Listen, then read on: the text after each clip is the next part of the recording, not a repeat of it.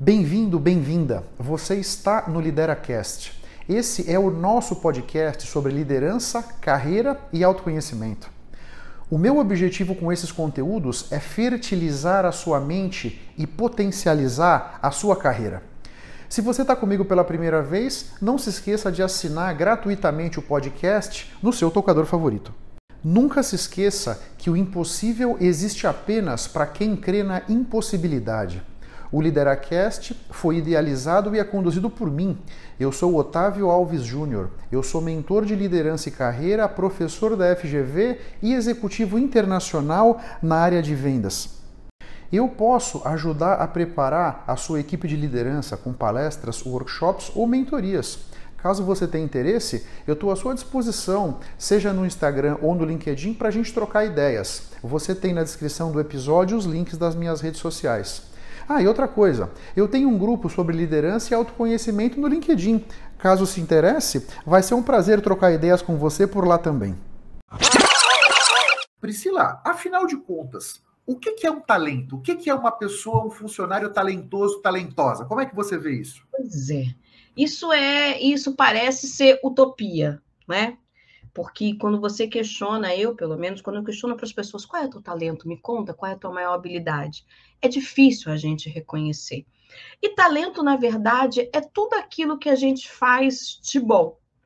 Eu gosto de trazer muito uma visão da zona de conforto.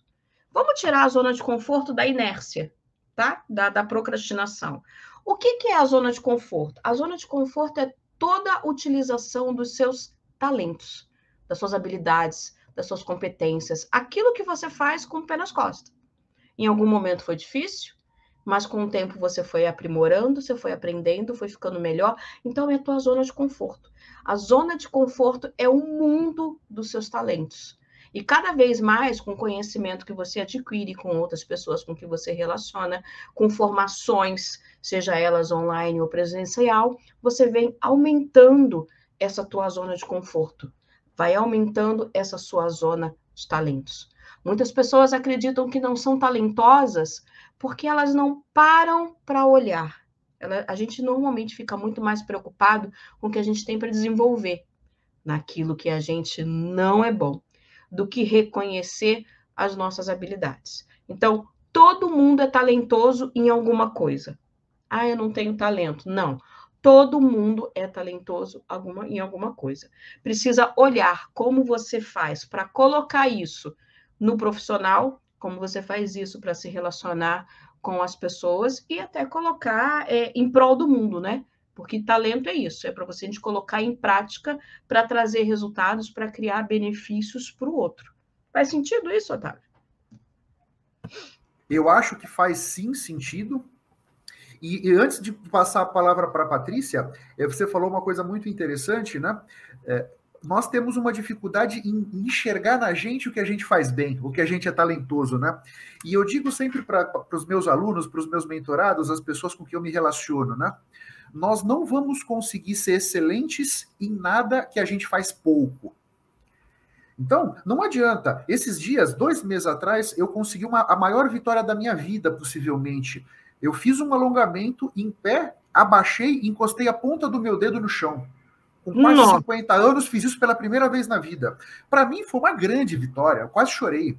Agora, se eu for falar isso para um contorcionista do Cirque de Solé, ele vai dar risada, né? Falar: peraí, amigão, eu estou colocando meu tornozelo na nuca, porra. Mas a, nós precisamos, então, escolher um campo de atuação e perseverar. E vamos caminhando. Uhum. Quanto mais a gente se dedicar para aquilo, mais excelentes nós seremos. E você, Patrícia, como é que você vê? Qual é a sua percepção do que é um talento? Assim, achei super interessante isso que a Priscila falou, quando ela, ela dá um enfoque da questão do nosso ponto forte, né? Lá atrás existiu um mote que a gente deveria ser é, performar bem né, em todas as nossas competências. Hoje, a gente já sabe que a gente tem que conhecer esses pontos fortes, né? A gente tem que, de uma certa forma, não sendo relevante ao falar, mas ser forte nesses pontos fortes e naquilo que a gente não, não performa tão bem, a gente ser pelo menos mediano, né? Mas a gente saber valorizar esses talentos e estar tá muito atento, porque geralmente quem está ao nosso lado consegue perceber essas coisas que nós somos especiais, né? E de repente eu acho que a vida vai levando a gente para certas situações que a gente percebe que a gente era muito mais especial do que a gente imaginava, né?